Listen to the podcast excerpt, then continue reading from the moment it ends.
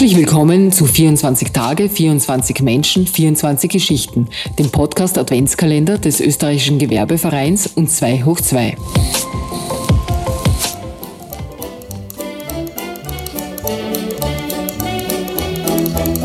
Allez, venez, Milord, vous asseoir à ma table. Il fait si froid dehors. Herzlich willkommen bei 24 Tage, 24 Menschen, 24 Geschichten. Mein Name ist Sascha Ladurner und wir starten nun gemeinsam in diesem 24. Dezember den Heiligen Abend. Wie immer wartet bei uns zum Abschluss unseres Podcast-Adventskalenders ein besonderer Gast. Und so freuen sich meine Kollegin Dagmar Bachich und ich heute auf ein Gespräch mit Irmgard Gries. Irmgard Gries ist das, was man das moralische Gewissen in Österreich nennen könnte. 1946 in Graz geboren, studierte sie ab 1965 dort Jura und absolvierte dann ein Auslandsstudium an der renommierten Harvard Law School in den USA. Nach ihrer Rückkehr nach Österreich ging es nach Wien, wo sie zuerst die Anwaltsprüfung ablegte und danach auf die Richterbank wechselte. Dort war sie zuerst am Bezirksgericht für Handelssachen, dann am Handelsgericht Wien und ab 1987 am Oberlandesgericht Wien tätig. 1993 folgte die Berufung als Richterin des obersten Gerichtshofs. Von 2007 bis zu ihrer Pensionierung Ende 2011 stand sie diesem auch als Präsidentin vor. Aber Pension heißt bei Irmgard Gries nicht Ruhestand. Bis 2016 war sie noch Ersatzmitglied des Verfassungsgerichtshofs. 2013 übernahm sie die Leitung der Schlichtungsstelle für Verbrauchergeschäfte. Dort ist sie bis heute noch als Schlichterin tätig. Und Ende März 2014 übernahm sie im Auftrag der Bundesregierung die Leitung der Untersuchungskommission zur transparenten Aufklärung der Vorkommnisse rund um die Hypo Group Alpe Adria. 2016 dann kandidierte sie mit Unterstützung der NEOS für das Amt der Bundespräsidentin und erzielte 18,9 Prozent der Stimmen und verfehlte damit die Stichwahl um weniger als drei Prozent. 2017 schließlich zog sie als Allianzpartnerin auf einem Neos-Ticket in den Nationalrat ein und war dort bis zu ihrem Ausscheiden 2019 ein wichtiges Sprachrohr, wenn es um moralisch richtiges Handeln in der Politik ging und zur Bekämpfung von Freundelwirtschaft und Korruption. Freuen Sie sich auf ein inspirierendes Gespräch mit dieser überaus lebensfrohen, aber vor allem klugen und prinzipientreuen Frau. Wir wünschen Ihnen nun frohe und erholsame Festtage und einen guten Rutsch in ein hoffentlich erfolgreiches Jahr 2023. Und nun viel Spaß beim Zuhören.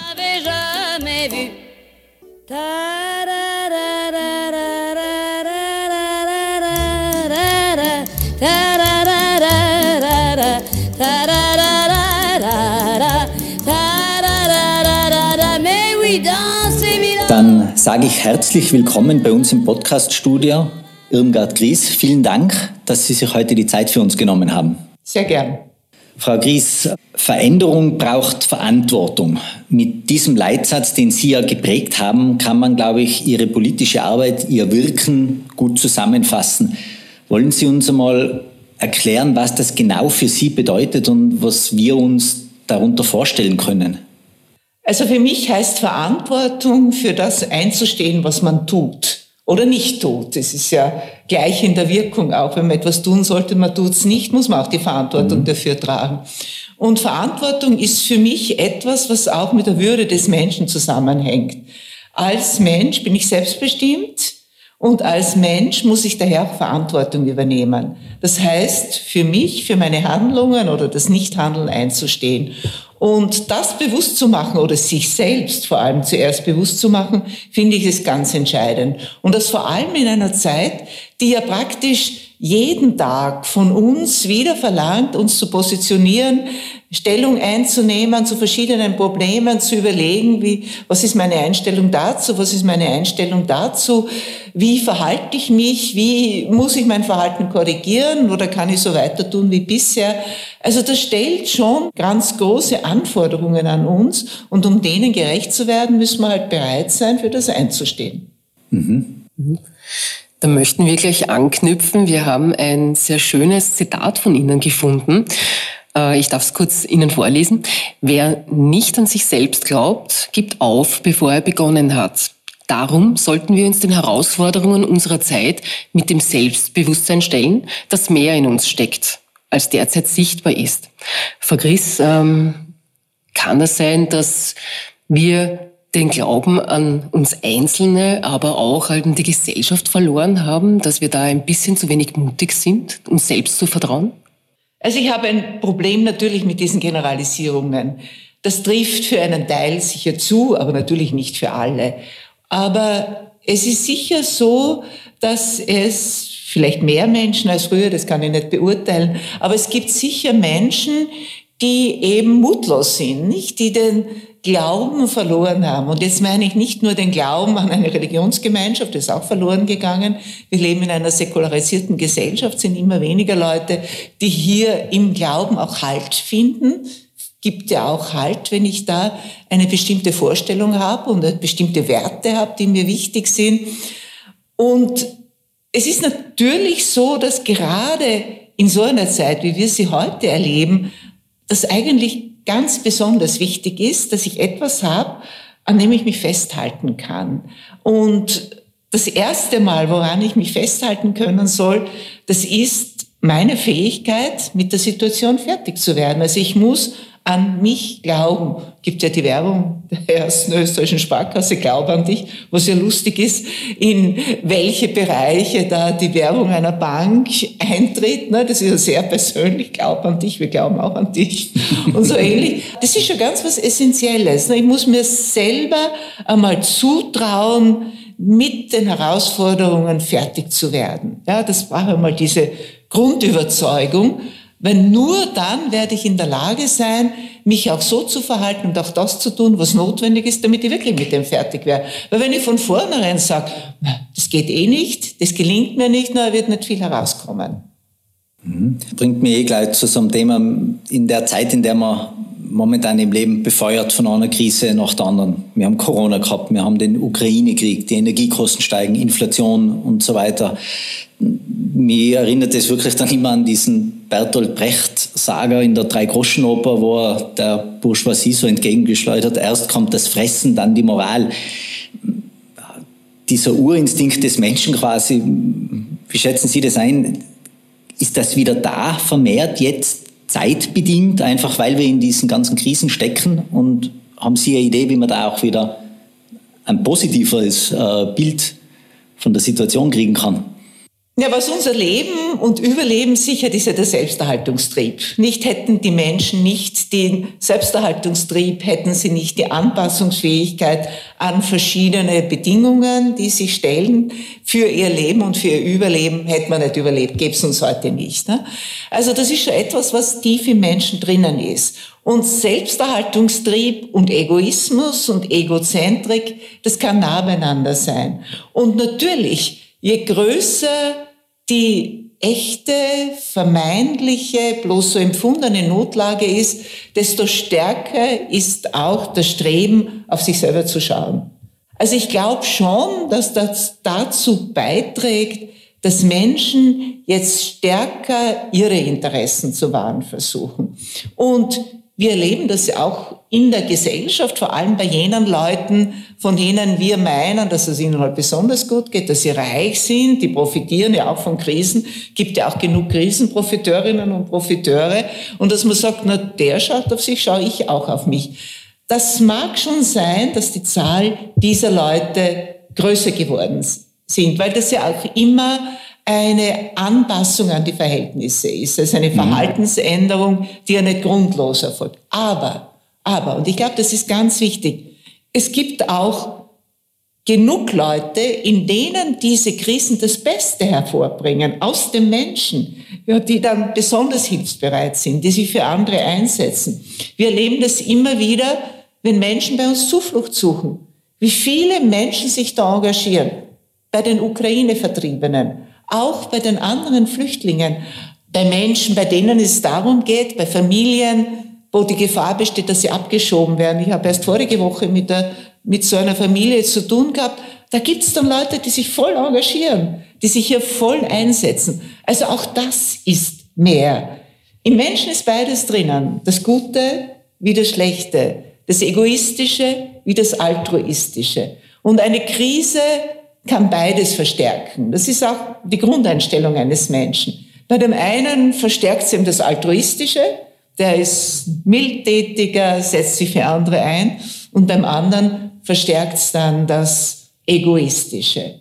Aber was sicher auch ist, dass eben durch die vielen Berichte darüber, dass sich Leute also um Regeln überhaupt nicht kümmern, gerade auch in der Politik, auf den eigenen Vorteil schauen, ihnen egal ist, was man bisher als anständig oder als nicht anständig empfunden hat, das prägt natürlich auch das Verhalten von anderen Leuten, weil sich dann manche sagen, na, ich werde nicht der Dumme sein. Wenn ich jetzt mich streng an etwas halte, wenn ich nicht auf meinen Vorteil schaue, bleibe ich übrig. Ja? Denn das, was unser Verhalten am stärksten bestimmt, und da gibt es sehr interessante Studien, das ist das Verhalten der anderen. Mhm. Das prägt uns. Ja? Wenn die anderen Energie sparen, da gab es eine interessante Studie in Amerika, bin ich auch eher bereit, Energie zu sparen. Weniger, um Geld zu sparen oder was immer so. Die anderen tun es, tue ich es auch. Das gilt im Positiven und das gilt auch im Negativen. Und wenn ich sehe, da gibt es Leute, die setzen sich über alles hinweg. Und die haben eine herausgehobene Position in der Gesellschaft. Ja, warum soll ich mich an etwas halten? Das ist ganz gefährlich. Ja? Und da braucht es natürlich dann Gegengewichte. Da braucht es Menschen, die sagen, nein, auch in solchen Situationen gilt noch, dass man anständig sein muss, dass man nicht den eigenen Vorteil über alle stellt, dass man sich an bestimmte Regeln hält, dass man nicht nimmt, was einem nicht zusteht oder wer jetzt irgendein Amt ausübt, dass man eben nicht korrupt ist, dass man nicht schaut, dass seine Familie oder wer immer da halt besonders gut untergebracht wird. Das ist natürlich etwas, wo man sich ständig selber auch kontrollieren muss. Wir sind verführbar. Und all diese Korruption, von der wir jetzt ständig in den letzten Monaten und Wochen und eigentlich ständig in den Zeitungen lesen, alle diese Korruption macht ja das Leben auch irgendwie bequemer. Nicht, wenn ich jemanden kenne, der kommt mir entgegen, naja, tu mir leichter. Ja, ich möchte nicht in ein Spital gehen, wo ich keinen Arzt kenne, sagen manche Leute, was ja nicht ganz grundlos ist, nicht? Und daher ist das schon etwas, das man mit aller Kraft bekämpfen muss und das sich nur bekämpfen lässt, wenn es gute Vorbilder gibt. Ne? Wenn Leute zeigen, na, es geht auch anders. Ne? Und wir haben diese Regeln und sie werden eingehalten. Du bist nicht der Dumme, wenn du dich dran hältst. Mhm.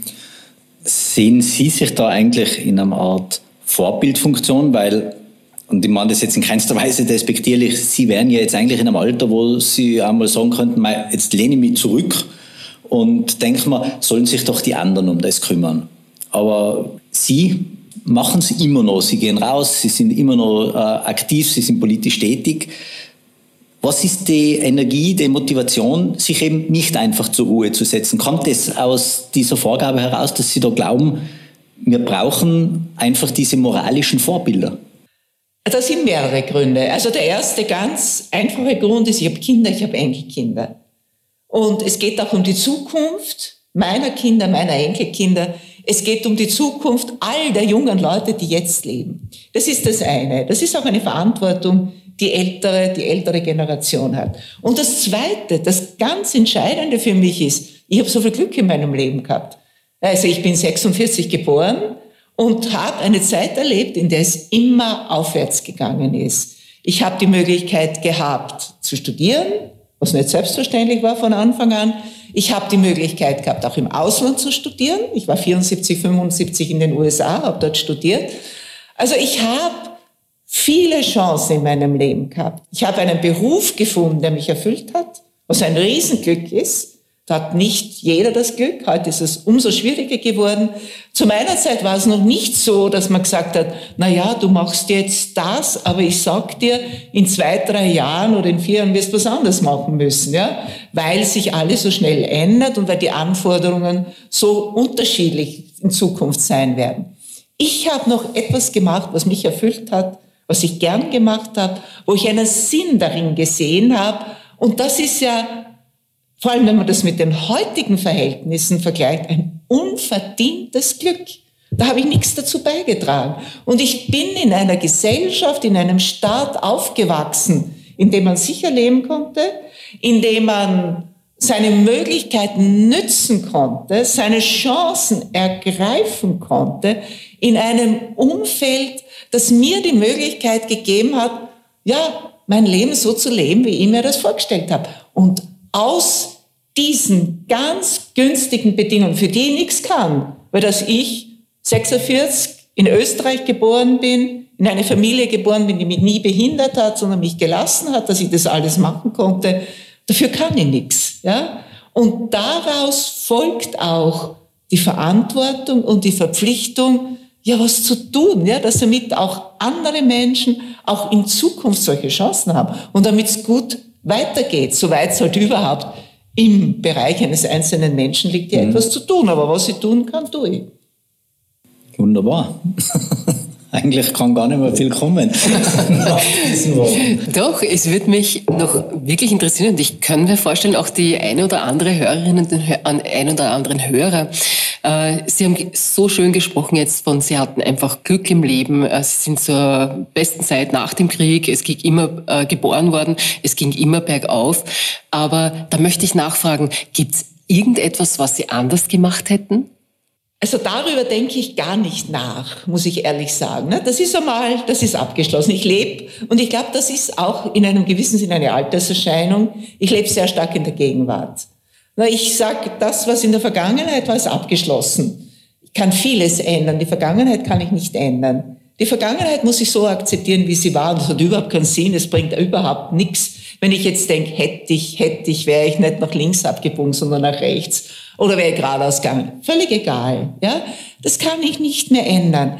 Ich habe natürlich aus meinem Verhalten und aus meinen Entscheidungen, die ich in der Vergangenheit getroffen habe, schon natürlich auch gewisse Schlüsse gezogen. Ich habe Erfahrungen gewonnen, aber diese Erfahrungen, die prägen mich heute. In dem Sinn, dass ich sage, ich kann mir mehr zutrauen. Ich war zum Beispiel als junges Mädchen, als junge Frau sehr schüchtern, ja hat sich gelegt, ja, weil, mein Gott, lernen mehr über das Leben und ja, ich sehe die anderen kochen auch nur mit Wasser. Also, das ist viel, viel besser geworden, ja. Habe ich auch viel Glück gehabt. Ich habe das Glück gehabt, dass ich durch meine Freundin während des Studiums als freie Mitarbeiterin zum ORF gekommen bin und habe halt also Reportagen gemacht oder Nachrichten geschrieben und da musste ich hingehen, da musste ich Leute ansprechen. Das hat mich Anfang, am Anfang eine Überwindung gekostet. Da habe ich gelernt. Ich habe überhaupt durch meine Freundin, die ich auf der Uni kennengelernt habe, unglaublich viel profitiert.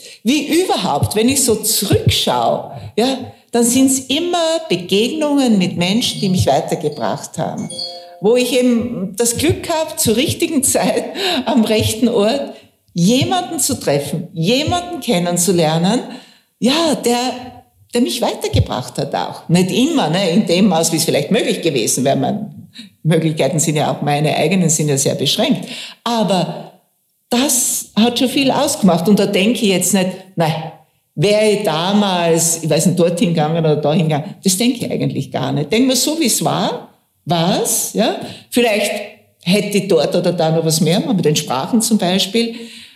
Ja, ich habe jetzt so einen Podcast gehört mit der Begründerin der feministischen Linguistik, mit der Frau Luise Busch. Hat mich tief beeindruckt, diese Frau. Sie ist etwas über 80 und wirklich, also die hat so ein Engagement und es ist so überzeugend. Und da habe ich mir gedacht, wie ich das gehört habe, also eigentlich Linguistik, das ist ja das Fach, das wirklich faszinierend ist über die Sprachen zu lernen. Ich meine, ich habe mich schon immer dafür interessiert und da irgendwas gelesen drüber, aber ich habe das nie genau studiert. Ne?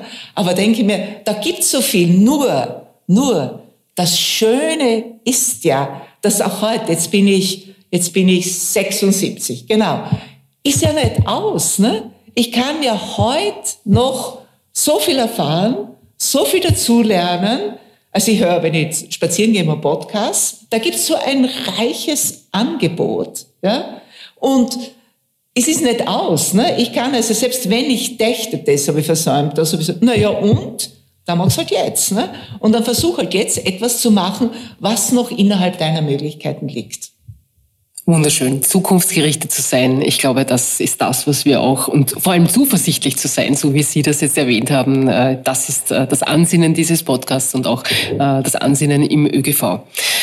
Dann bleiben wir in der Zukunft. Wir haben heute den 24. Dezember, Zeit für Wünsche und vielleicht geht der ein oder andere auch in Erfüllung. Frau Gries, was wünschen Sie Österreich in der Zukunft oder für die Zukunft? Also für die Zukunft jetzt uns, meinen Sie Österreich oder den ja, Staat? Dem Staat, ja, die Gesellschaft. Ja, genau, die Gesellschaft. Da wünsche ich mir, dass wir offen bleiben. Ja, in jeder Hinsicht offen. Also offen für künftige Entwicklungen, für neue Erkenntnisse, offen für Andersartigkeit. Also, dass wir akzeptieren, dass andere Menschen anders denken, anders dicken, dass wir einfach diesen Reichtum, den das Leben bietet, aufnehmen. Ja, dass wir uns nicht abkapseln. Nicht sagen, ich weiß schon genug oder ich bin, ich, das ist meine Vorstellung und daher, wenn jemand anders ist, dann lasse ich das gar nicht an mich herankommen. Dass wir für uns akzeptieren, es gibt so viele Spielarten des Menschseins positiv. Ja, es gibt Menschen, die kommen von woanders her, die sind hier aufgewachsen, die sind da sozialisiert. Einfach offen sein. Ganz wichtig wäre es auch, und was ich mir auch wünsche, dass wir optimistisch bleiben. Also offen sind, optimistisch bleiben, in unsere Fähigkeiten vertrauen, Alternativen überlegen. Also sagen, was kann ich, die Situation analysieren und sagen, ja, welche Möglichkeiten gibt's? Und dann eine Entscheidung treffen. Also uns in diesem Sinn ermächtigen. Und das geht nur dann, wenn ich offen bin. Ja, wenn ich die verschiedenen Möglichkeiten auch wirklich wahrnehme.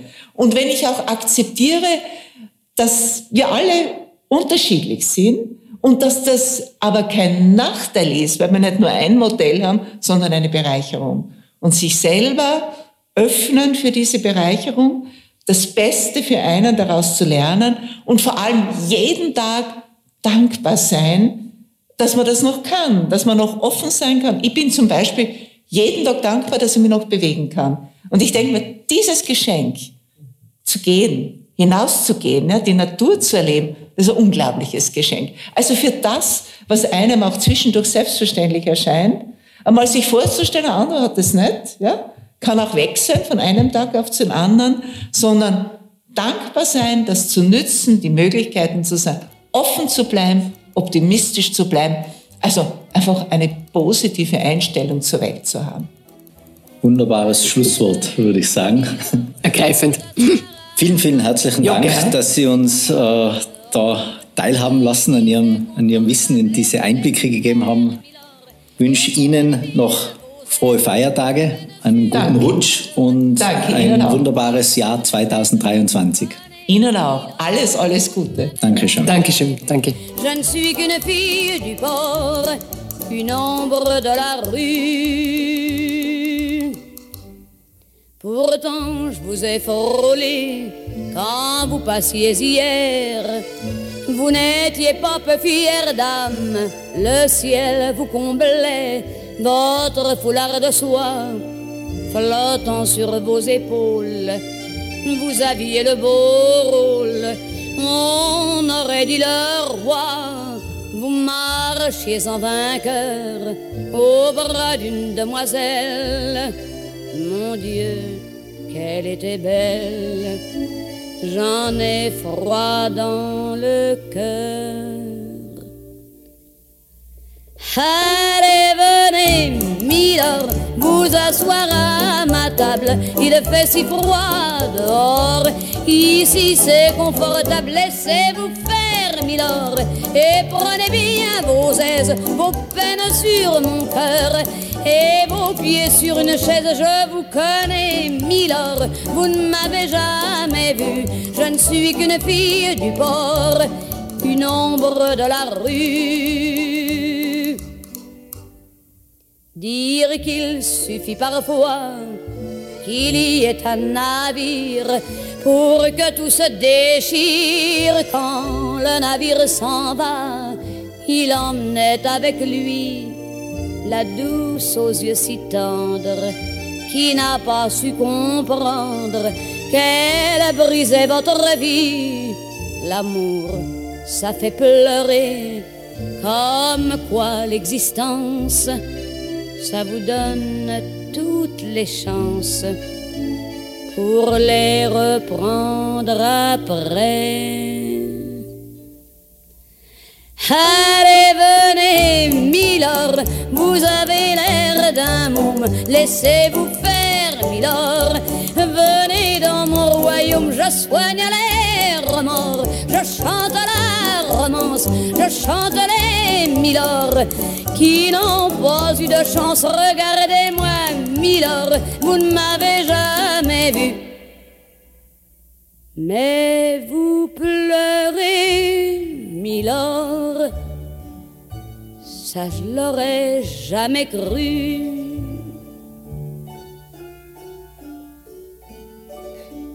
Eh bien voyons, Milord,